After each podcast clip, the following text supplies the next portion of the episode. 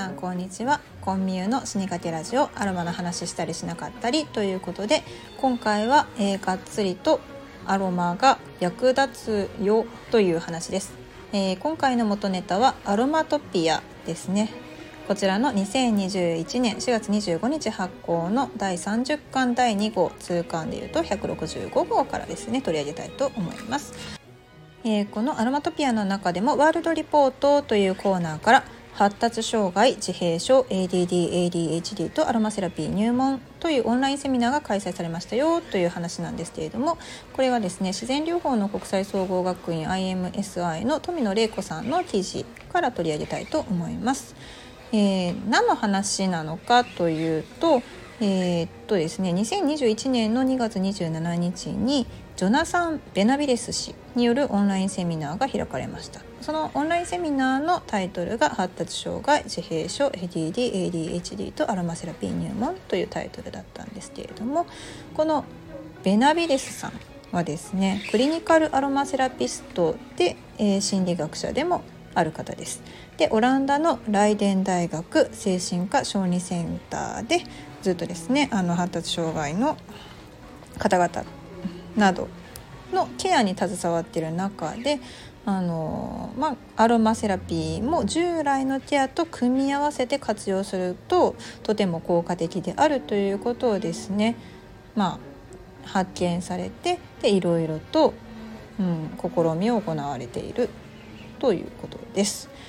えー、自閉症とか、うん、発達障害とアロマセラピーに関してなんですけれども有効だというふうに言われていることも、まあ、結構ありますよねその気持ちが落ち着くとか。うん、で今回このベナビレスさんがおっしゃってるのはリコネクティングというメソッドを使うと。リコネクティングなので再びつながるという意味ですね。でこれってその嗅覚が記憶と深く関係しているっていうことは結構アロマセラピーの世界でもあの基本的に言われていることなんですけれどもこの何とつながっているのかってその記憶っていつのことなのかっていうことなんですね。あの家族と心がつながっていた頃まだ自閉症を発症していなかった赤ちゃん時代の記憶を呼び覚ますことにつながるというふうにベナビデスさんはおっしゃっています。なんかそういうものなのかって私は思ったんですよね個人的に。まだつながっていた頃ってその発症してしまったらつながっていないことになるのかなっていうふうにその素朴な疑問を持ちました。うん。でこのベナビレスさんが、えーまあ、提案しているケア方法なんですけれどもノンタッチケアとタッチケアのこの2種類があってでノンタッチケアっていうのはシンプルにその香りを嗅ぐことによってケアをする方法ですね。で、えー、そのノンタッチケアの何て言うんですかね機材として使われるものとしてあの普通にキャリアオイルを使ってもいいんですけれども赤ちゃんの頃に使っていたこのベビー用のスキンケア用品とかで希釈してもいいよとのことなんですよね。これ結構特徴的ですよね。言ったら何ですか？ベビーローションみたいなああいうやつですかね、まあ、キャリアオイルとしては絶対に使わない部類のものですよねあのセラピストさんたちがね。でもまあそれがその方の赤ちゃん時代の記憶とつながってる可能性があるんだったらまあ有用であるっていうことですね。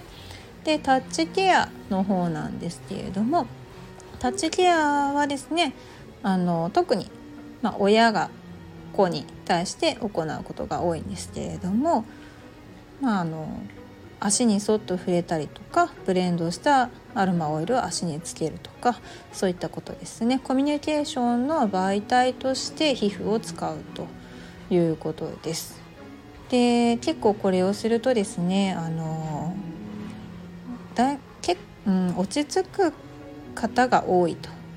で幸せな気持ちになると、まあ、触れ合うっていうことはオキシトシンを放出するとかねいろいろ言われていますけれどまさにそういった部分が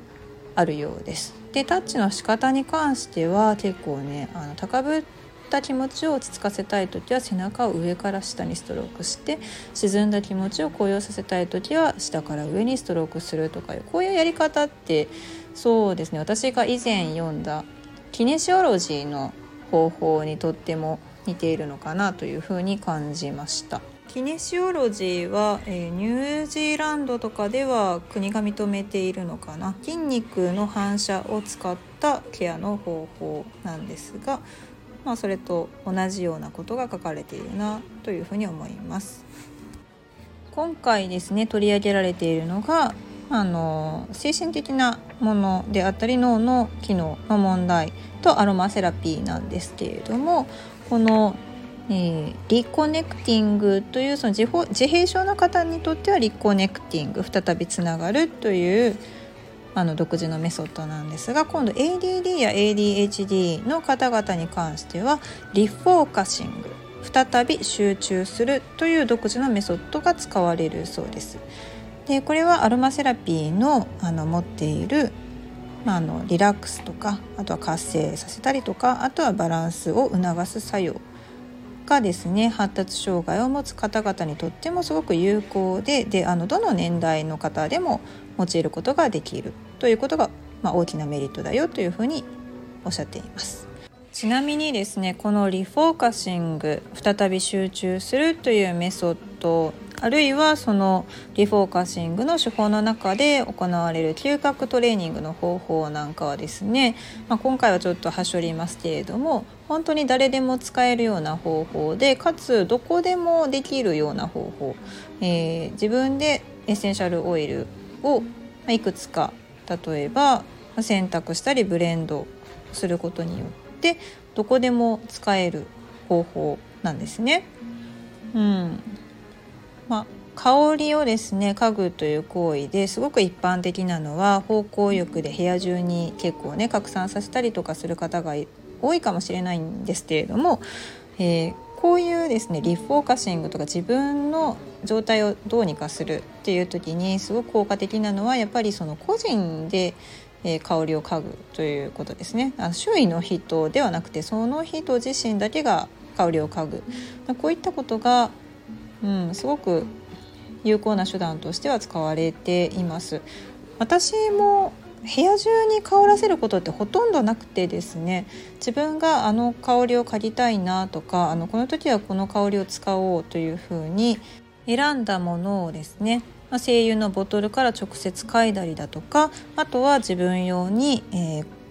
香水を調香して使ったりということであまりこう拡散させず自分一人が香れるようなもので使うことが多いです。特に体調や好みというのは個々人で全く異なりますのでこれからの使い方っていうのはよりパーソナルな使い方が流行っていくんじゃないかなというふうに感じますね。ここで、ま大事になってくるのがその香りの選び方なんですけれどもこれについてはですねちょっとこう根底からいろんなものを覆されるような、まあ、お話を聞いたのでその話をまた次回しようかなと考えています。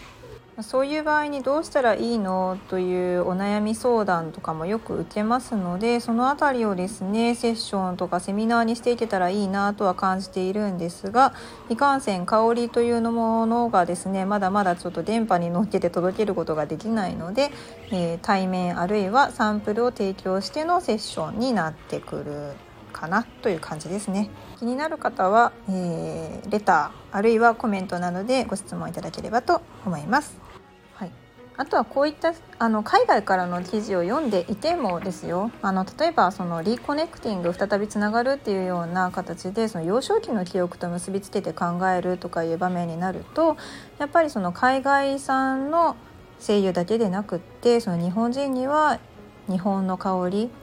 いわゆる和精油や日本産天然精油と呼ばれているエッセンシャルオイルの